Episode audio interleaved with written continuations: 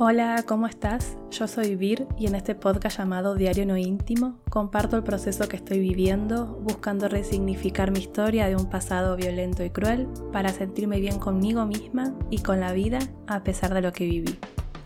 En este episodio voy a hablar sobre los cambios que podemos hacer sin esperar a que sea año nuevo y también cuento por qué eh, hago pública mi historia, por qué me expongo eh, porque cuento lo que me pasó, que no es solo una forma de, de, resignificación, sino porque quiero que sepas que si estás pasando un mal momento, no estás sola, no estás solo, y se puede estar bien a pesar de lo que nos duele, lo que nos lastimó.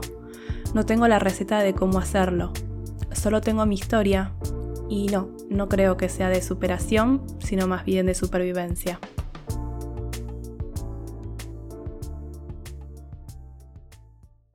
El siguiente episodio está destinado solo para personas adultas. Hago esta aclaración porque voy a hablar sobre temas que te pueden sensibilizar y quizás estás en un momento en el que preferís no escuchar sobre temas sensibles. Si es así, pone pausa y hace o escucha otra cosa que te haga sentir bien.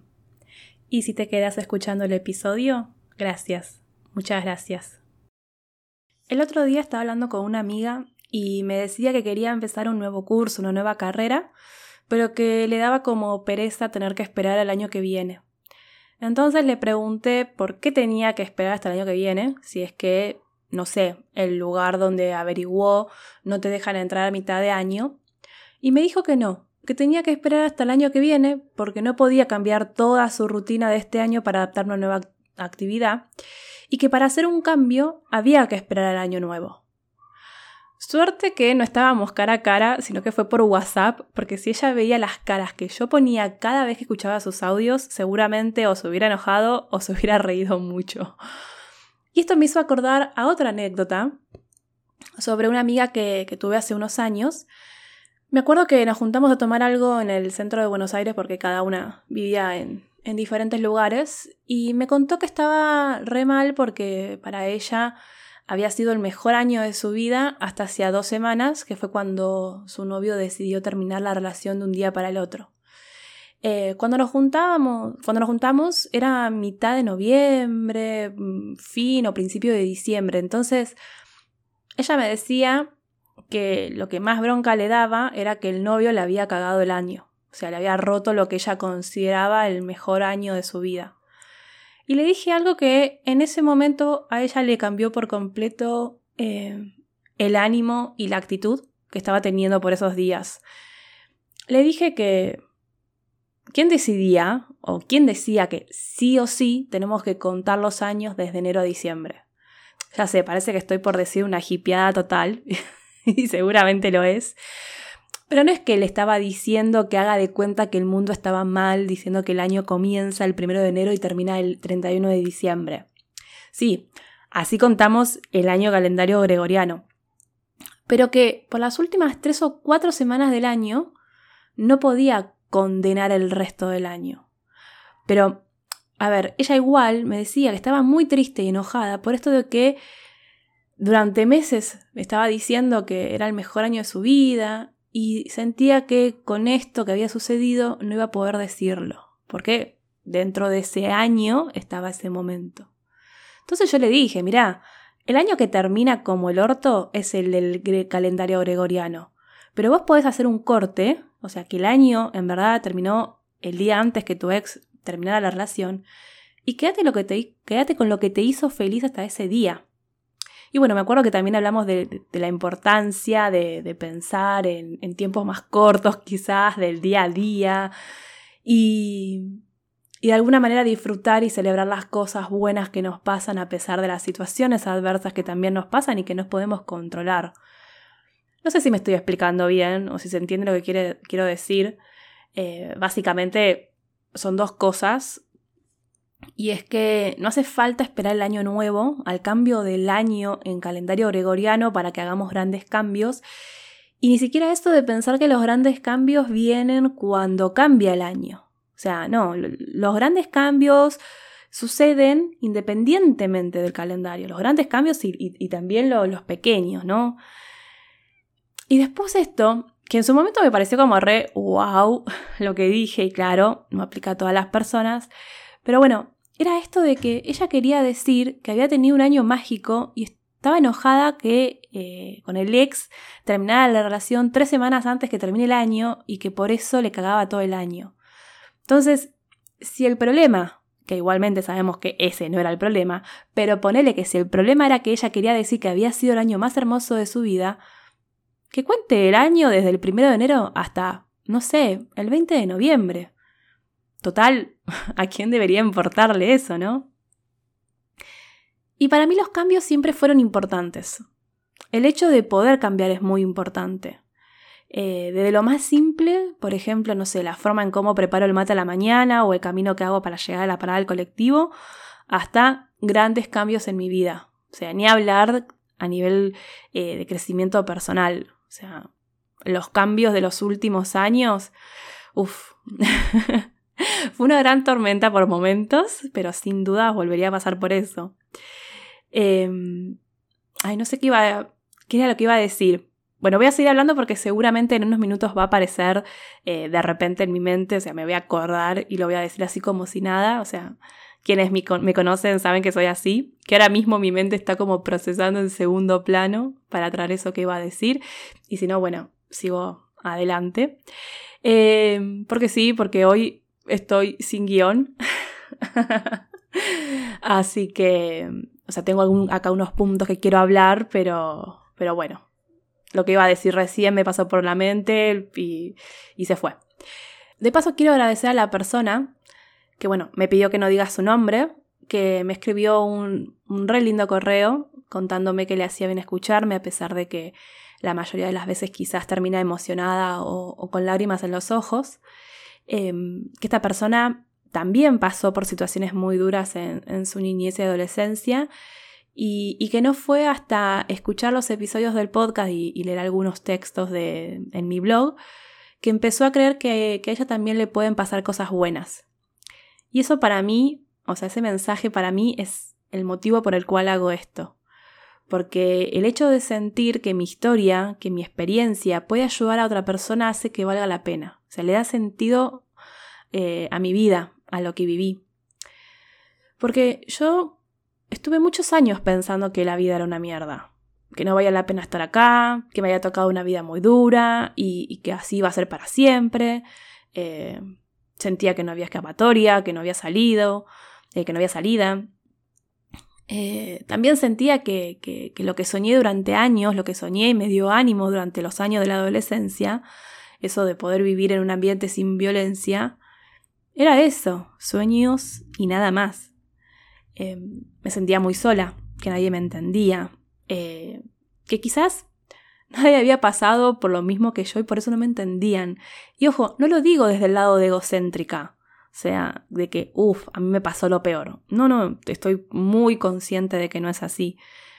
Pasa que como yo no hablaba de lo que me había pasado y tampoco me contaban lo que habían pasado otras personas, yo creía que solo a mí me pasaba de tener un padre que no me amara y, me golpeara todos los días.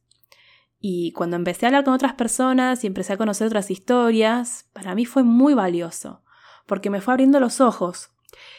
Y no solamente de que no es que a mí me pasaron cosas malas porque yo era mala persona o porque estaba maldita o porque, no sé, Dios me, odiara. Eh, no, no, entendí que era algo más común de lo que me imaginaba y, esto es algo que en verdad me duele mucho. Porque me duele pensar que en estos momentos, mientras yo grabo este podcast, hay un padre, hay una madre, hay un adulto violentando o, abusando de una nena, de un nene. O sea, se me parte el alma de pensar que hay una personita llorando sola en una habitación en estos momentos y que se siente sola y, que siente que no, no puede más con, con el dolor de su alma. Entonces, yo no cuento mi historia porque crea que soy ejemplo de algo. No, yo no soy ejemplo de nada, ni siquiera de superación personal, como una vez me comentaron. Soy simplemente una persona que buscó y busca las mil maneras de reparar lo roto en su vida. O sea, busco la forma de seguir adelante a pesar de lo que me tocó vivir. Busco la forma de resignificar lo que me pasó, que lo que viví no me condene en el sentido de actuar, pensar o, sentir de determinada manera sin tener muy en claro por qué lo hago. sobre todo cuando son pensamientos o emociones que, bueno, terminan distorsionando la, realidad y me hacen sentir muy mal, eh, terminando con crisis de ansiedad o, o angustia. Cuento mi historia porque estuve en ese momento de desesperanza total en creer que no había salida y saber que, que no estoy sola con todo este dolor en el alma, el conocer la historia de otras personas que también pasaron por momentos súper difíciles y que pudieron salir adelante, me sirvió para no dejarme vencer, para pedir ayuda y para dejarme ayudar. Y esto último es súper importante. O sea, pedir ayuda y dejarse ayudar. Yo sé que no es un podcast en el cual terminás llorando de la risa y que a veces cuento, digo cosas muy duras que sensibilizan. Eh, por eso el aviso del principio, que la otra vez cuando empecé a ponerlo, una persona que también hace podcast me dijo que, no diga que pongan pausa y hagan otra cosa porque me podía jugar en contra. O sea, que personas dejen de escuchar los episodios, las estadísticas. Eh, y yo entiendo lo que me dijo, ¿eh? porque trabajo en marketing digital hace 10 años, pero no me importa, porque a mí no me importan los números ni las estadísticas. Esto yo no lo hago con ese fin. Lo hago con el objetivo y con el deseo de que del otro lado haya una persona que, se pueda sentir mejor a pesar del dolor emocional que puede tener por, por lo que le pasó. O sea, que no, que no te tiene que, que, haber pasado lo mismo que a mí. Ojalá que no. Eh, porque no se trata de ver quién tiene la historia más triste, se trata de acompañarnos, de reconocernos como, como personas que nos duele algo que nos pasó, que, que quizás no sé, sienten que no tienen esperanza de que ese dolor algún día... No te digo que no te va a doler más. Pues yo no puedo decir eso porque al día de hoy hay recuerdos que me siguen doliendo y ciertamente no sé si me van a dejar de doler alguna vez. Pero por lo menos lo reconozco. Lo reconozco y me conozco.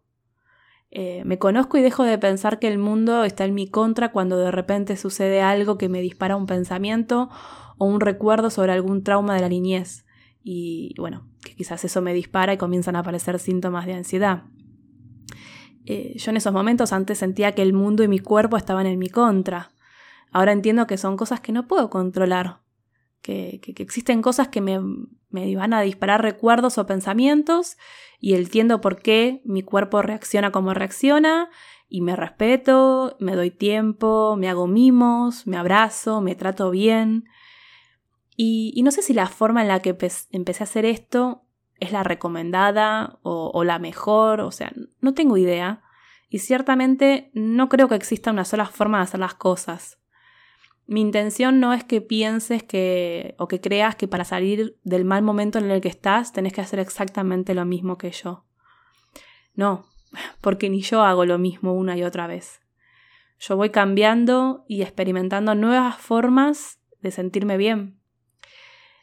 Eh, y a mí la escritura me ayuda muchísimo, porque para mí es una herramienta súper poderosa, pero soy consciente que, que no tiene, y de hecho no es igual en todas las personas, pero con que lo intentes, que intentes sentir bien, sentirte bien a pesar de lo que te pasó es un montón. Y si no es la escritura y es, no sé, pintar o dibujar o, o bailar o cantar, eh, no importa la herramienta, sino de que de que sepas de que eh, podés estar mejor, podés estar bien, podés sentirte mejor, tener esperanza a pesar de lo que, de lo que te pasó. Ayer estaba escribiendo unos capítulos más de lo que quiero que sea mi primer libro, o sea, mi primera novela autobiográfica, y por un momento pensé, ¿quién va a querer leerlo? ¿Quién va a querer leer mi libro? Y, y al toque me dije a mí misma, o sea, me recordé que estoy escribiendo el libro no con la intención de convertirme en bestseller tipo la escritora de Harry Potter. No, lo estoy escribiendo como un proceso terapéutico para seguir procesando lo que viví con mi padre y para entender por qué actué como actué y, por qué se dieron las cosas como se dieron eh, cuando él se murió. Por qué lloré cuando se murió, cuando era algo que quería que sucediera desde muy chica. Porque eso fue una gran contradicción para mí va, toda la relación con Guillermo, o sea, mi padre, fue una contradicción, una contradicción que durante años me hizo muy mal, me hizo estar enojada conmigo misma y con la vida, y, entenderme, entender, comprender y aceptar, me ayudaron muchísimo para hoy poder vivir y sentir que tengo ganas de vivir, sentirme bien con la vida a pesar de lo que me hicieron, de todo el daño que me hicieron. Y eso me gustaría transmitir, de, lo, de que lo que busco haciendo este podcast, escribiendo mi primer libro, escribiendo en mi blog, si bien es parte de mi proceso, son herramientas que uso para seguir conociéndome a mí misma y teniendo una mejor relación conmigo misma. Eh, también son para dar esperanza. Eh, esas esperanzas que, yo necesitaba tener cuando era niña, cuando era adolescente. Ese abrazo y la frase de esto no tiene que ser así para siempre. O no sé, lamento por lo que estás pasando, no es tu culpa. En algún momento de tu vida te vas a sentir mejor. Esas frases de las cuales puedas agarrarte para tener esperanza, para tener deseo de estar acá y, proyectar un futuro. Frases así, o sea, no de esas tóxicas que te hacen sentir que la culpa de lo que te pasó es tuya o te está pasando eh, porque no vibras no sé en qué sintonía o porque no sabes pedirle correctamente al universo o porque sentís miedo y con el miedo traes cosas malas. o sea, ¿cómo mierda querés que no tenga miedo? y es que aparte, juro que cuando leo esas cosas me enoja, porque el miedo es, es una emoción natural y es necesaria para la supervivencia. O sea, realmente cuando leo esas frases del estilo, eh, vas a tener la vida que soñabas cuando dejes de tener miedo. Y así, con el miedo, bueno, insertada otra palabra como ansiedad, angustia, etc. Entonces, claro, ¿Cómo haces para creer que en algún momento vas a estar bien si te están diciendo que para hacerlo tenés que dejar de sentir una emoción totalmente natural y necesaria en nuestra vida, como son el miedo, la ansiedad? O sea, no, no hay que dejar de sentir las emociones, hay que aprender a gestionarlas. Y no te sé que no dije la palabra controlar, sino gestionar. Y, y sacarse toda esa caca que nos venden de que hay que reprimir emociones que producen malestar. Voy a tener la vida que sueño desde chica a pesar del miedo que siento. Y voy a entender que siento miedo porque es normal y natural que lo sienta, en el contexto de mi historia sobre todo. ¿Y sabes qué más? Voy a aceptar la ansiedad también como una especie de alarma que me dice que algo no está bien, que no siempre es porque hay una amenaza real externa, pero parte del camino es procesar y entender por qué se prendió la alarma. Lo mismo que la angustia, y así con un montón de emociones que nos quieren hacer creer que está mal sentirlas y nos hace sentir culpables y responsables de que estamos mal por sentir esas emociones. Y no, no es así. Y me enoja, me enoja cada vez que veo un contenido en redes sociales en el que se dicen esas cosas. Y no me importa que después me escriban por privado personas que hacen negocios con la espiritualidad para decirme que sienten, no sé, pena por mí y mi alma por no estar abierta a no sé qué cosa. Espiritualidad no es reprimir emociones. Espiritualidad no es hacer de cuenta que hay recuerdos que nos duelen eh, y esconderlos. O sea, espiritualidad no es esconder la basura bajo la alfombra, no es querer esconder la sombra. Al contrario, eh, debería ser integrar la sombra como parte de un todo. Sería como la luna, que tiene una parte que vemos, que se alumbra por, por los rayos del sol, y otra parte que creemos que está siempre, que es la sombra. Por más que no la vemos, creemos que está. Y la luna no es solo la parte que miramos de la Tierra, la luna es un todo, con la parte que podemos ver y con la que no podemos ver. Bueno, así también deberíamos entender que las personas somos un todo, que no tenemos que esconder o hacer de cuenta que no existió o existe eso que nos duele que, que, nos hayan pasado cosas horrorosas durante la niñez y adolescencia no significa que va a ser así el resto de la vida, que realmente se puede cambiar, que implica mucho esfuerzo de nuestra parte y paciencia, porque lleva tiempo, pero vale la pena. Y no hace falta que esperes a un año nuevo para que se produzca un cambio en tu vida. Podés empezar hoy, ahora mismo. Y el ejercicio de escritura de esta semana la pregunta para conocerte que quiero compartir es, ¿qué cambio te gustaría que se produzca en tu vida? Cualquiera, ¿eh? No te vayas a pensar en grande, un gran cambio, eh, o sí, lo que desees, pero puede ser incluso, como me pasó en una época de mi vida, eh, para mí el gran cambio que quería era peinarme y vestirme todos los días. porque hubo épocas en que no salía de la cama o no me preocupaba por sentirme bien cuando me veía al espejo.